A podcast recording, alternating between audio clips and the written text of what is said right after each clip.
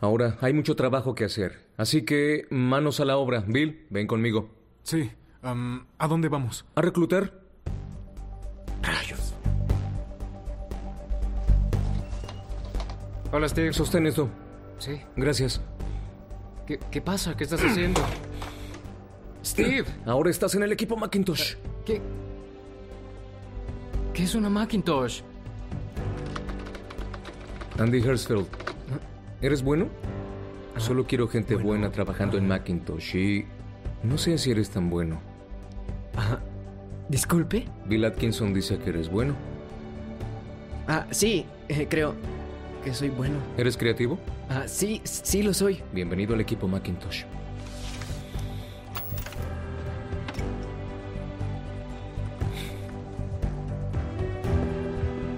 Estoy cansado de salvarte.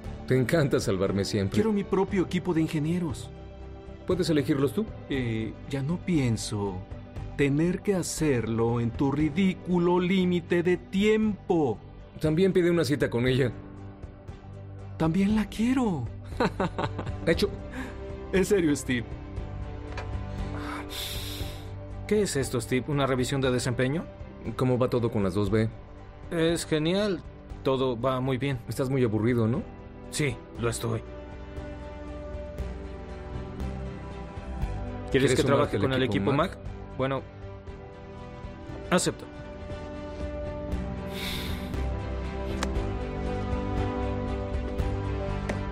Tienen un problema que quieren resolver, un error que quieren enmendar. Y tiene que ser algo que los apasione, porque si no, no tendrán la perseverancia para hacerlo. Nunca me digas que no puedes hacerlo más rápido, porque millones de personas van a comprar esta máquina. No podemos ver a la competencia como si lo fuera a hacer mejor. Hay que ver a la competencia diciendo que lo haremos diferente. Tenemos la oportunidad de armar una máquina revolucionaria. Y la vida no te dará muchas oportunidades así. Ahora hemos elegido hacer esto.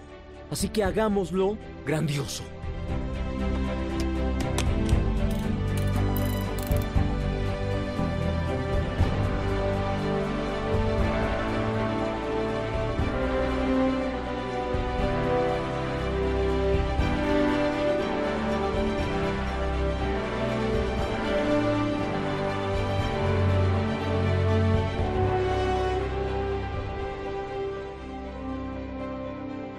Es genial. No, no lo es. Es una gran genialidad. Hola, ¿qué tal amigos? Soy Edgardo Arrue y les quiero dar la bienvenida a este, mi primer podcast. Sí, así es amigos, este es mi primer podcast y estoy muy feliz de poder compartirlo con ustedes. Si están aquí, es muy probable que hayan visto la promoción que hemos venido haciendo desde mm, principios de enero, a través de mi cuenta desde Instagram, m.edgardo-arrue. Si no, no se preocupen, son igual de bienvenidos a esta nueva aventura. Y digo nueva aventura porque esto de los podcasts para mí es una aventura. Es algo totalmente distinto a lo que he hecho hasta ahora. Esta es la primera vez que grabo un podcast y como dije antes, estoy feliz de poder compartirlo con ustedes. Bueno, y ansioso de ver los resultados de este proyecto. Quisiera comenzar contándoles en qué consiste el proyecto. Inicialmente grabaremos 5 episodios de no más de 30 minutos, algo así como una especie de podcast piloto. Publicaremos cada tres semanas los días lunes. ¿Dónde? Por ahora en Spotify. Si gusta, si se comparte, tenemos pensado seguir grabando y continuar con el proyecto. Si no nos escucha nadie más que mi mamá, a quien le mando un cariñoso saludo, dejaremos de grabar y tendremos a nuestro haber una hermosa experiencia. ¿A quién va dirigido este podcast? A todo aquel que nos quiera escuchar, pero esperamos ser de ayuda a líderes cristianos o cristianos que estén iniciando en el Evangelio, sin importar si son jóvenes o adultos.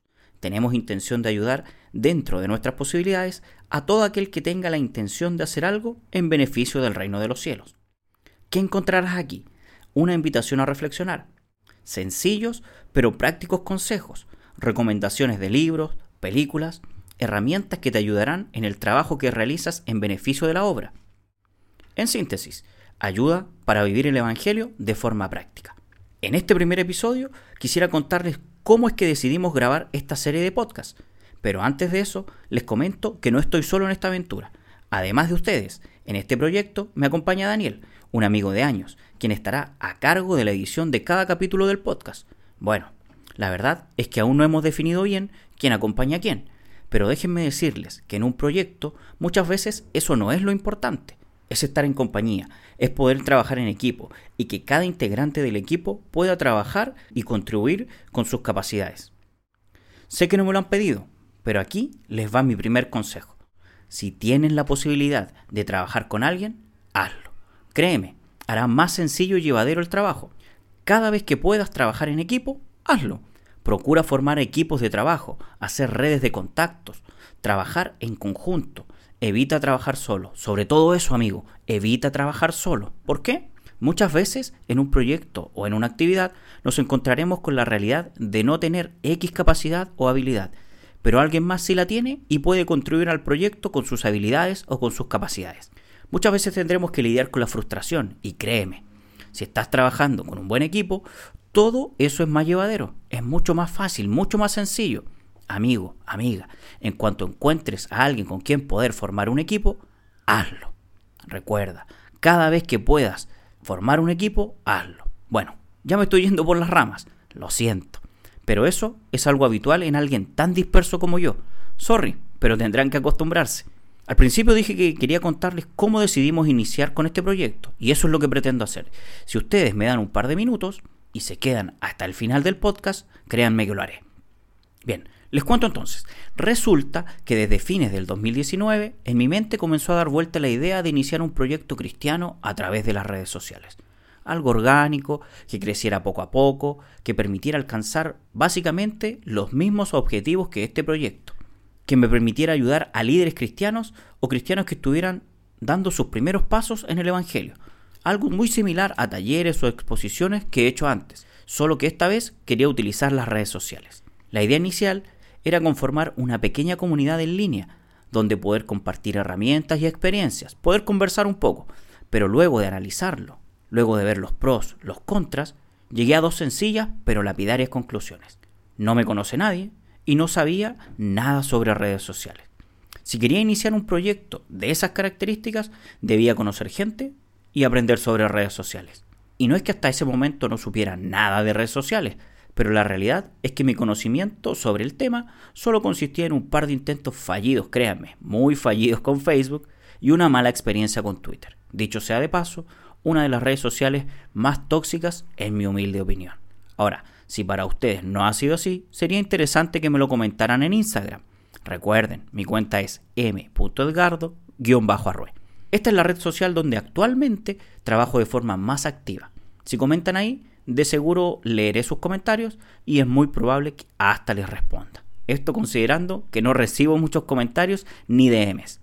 Bueno, otra vez me fui por las ramas. Les estaba comentando que no tengo mucha experiencia en redes sociales, pero estoy consciente del potencial que poseen en beneficio del reino. Así que a fines del 2019 me aventuré a leer un poco sobre el tema. Bueno, la verdad es que no mucho, pero con ese escaso conocimiento decidí algo concreto. Si quería iniciar un proyecto en redes sociales, la plataforma a utilizar debía ser Instagram. ¿Por qué? Bueno, porque Instagram me parecía lo más viable hasta ese minuto. Esto considerando las características que posee, el hecho de que hasta ese momento estaba trabajando solo. Instagram es dinámico, masivo, permite compartir fotos, videos, conocer gente a nivel mundial, tiene mensajería instantánea, es gratis, hay que decirlo, no requiere una inversión inicial tan grande, pero lo mejor de todo es que está pensado para celulares. Sí, Instagram está pensado para celulares, un elemento que hoy por hoy se ha vuelto casi una extensión de nuestro brazo. Díganme si no es cierto. Al despertar, lo primero que hacemos es ver nuestros celulares. No salimos de casa sin celular. Y si se nos llega a quedar en casa, nos devolvemos a buscarlo, ¿o no? No digo que esto esté bien o que esté mal. Esto no es un juicio de valores, es solo una realidad, algo que sucede en nuestro día a día. Y quizás en otro episodio sería interesante hablar un poco de este tema.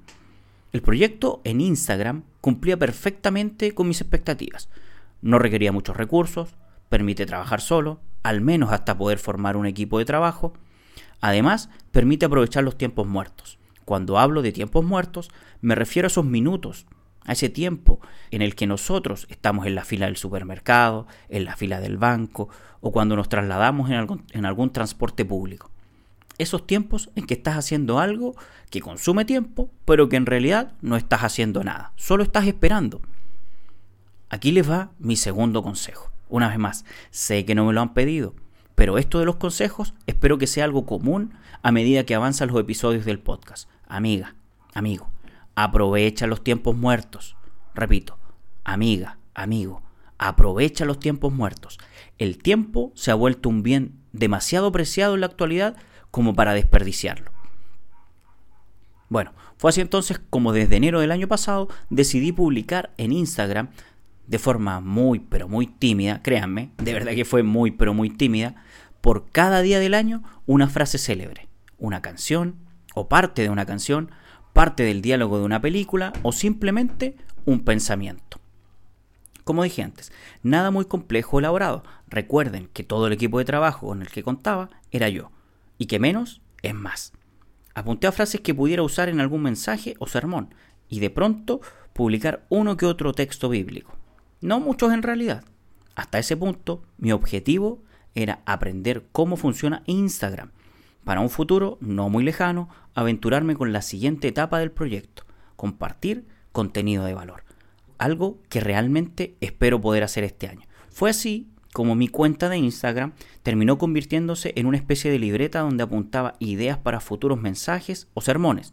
Lo curioso de esto es que poco a poco y de forma muy orgánica, la gente comenzó a seguir la cuenta, a comentar, comencé a recibir DMs. Una que otra persona me alentaba a hacer algo más elaborado, hasta que de pronto, en junio o julio, surgió la idea de hacer videos para YouTube. Algo similar a la idea inicial del proyecto en redes sociales, pero en un formato de video. Hoy considero que grabar videos para YouTube fue algo apresurado. No lo considero un error, solo creo que me apresuré demasiado. No los voy a engañar, la idea me pareció interesante y lo hice. Lamentablemente, o favorablemente, me encontré con una dura realidad. Hacer videos para YouTube requiere más tiempo y recursos de los que yo pensaba. Aquí quiero detenerme y aclarar que no pretendo desalentar a quienes tienen en mente hacer algo en YouTube o están comenzando a hacerlo. Todo lo contrario, ánimo, sigan adelante. Solo hablo de mi experiencia, algo que oirán de forma frecuente en otros episodios. Y mi experiencia en YouTube me permitió aprender que lo complicado de hacer videos no tiene que ver con el tiempo que toma preparar el material, sino con el tiempo de edición, especialmente cuando no tienes equipo técnico de calidad ni experiencia como yo. Ojo, que no hablo de elementos tan caros, pero sí de una buena cámara que perfectamente podría ser la de tu celular, un buen micrófono que perfectamente podría ser el de tu celular, buena iluminación que perfectamente podría ser un lugar al aire libre. Amigo, amiga, en lo personal creo que sí puedes grabar con la cámara de tu celular, utilizar un lugar al aire libre, utilizar el micrófono del celular, pero editar, en mi caso, eso fue lo más complejo. Así que mi consejo respecto de YouTube es el siguiente. Si realmente quieres hacer algo de calidad, necesitas un buen computador o un buen notebook. Quizás te preguntes qué tanta experiencia tengo con YouTube. La verdad es que no mucha. En lo concreto, logré grabar y publicar solo 5 videos. ¿Qué tal la experiencia? realmente enriquecedora. No les voy a negar que aprendí muchísimo. Cada video significó un nuevo desafío y un nuevo aprendizaje. Comencé viendo videos de gente que sabe del tema. Me suscribí a sus canales con la intención de aprender de ellos y aprendí muchísimo. Aquí va otro consejo. No te cierres nunca, nunca, nunca, nunca te cierres a aprender. Muchos cristianos se presentan súper herméticos a aprender cosas nuevas y se quedan con lo antiguo. Y la verdad es que todo lo que puedas aprender en beneficio del reino es bienvenido. Hacer videos fue una gran experiencia, pero como les dije, lamentablemente me estaba tomando mucho más tiempo del que yo tenía. Así que luego del tercer video comencé a evaluar la posibilidad de postergar el proyecto y enfocar mis esfuerzos solo en Instagram, que era mi proyecto inicial. Si ustedes tienen más tiempo y saben mucho más que yo del tema, háganlo. Es divertido. Solo no se cierren a aprender ni a trabajar en equipo. En mi caso, no fue una decisión sencilla postergar el proyecto en YouTube. Me resistí bastante. Pero recuerden, mi objetivo inicial era aprender cómo funciona Instagram. Así que con mucho pesar debí enfocar mis esfuerzos en eso. Aprender cómo funciona Instagram.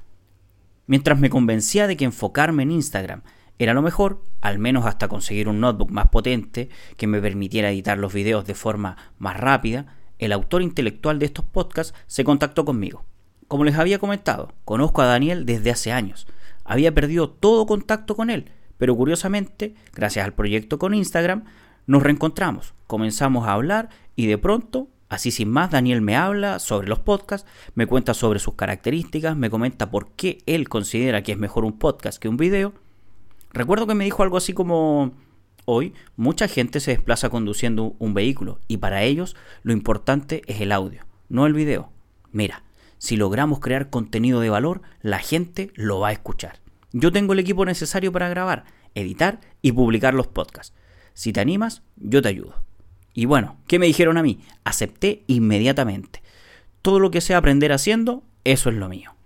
Bueno, quizás en otra oportunidad les cuente más detalles, pero básicamente, como pueden ver, o más bien escuchar, esa es la historia de cómo junto a Daniel hemos decidido hacer esta serie de 5 podcasts.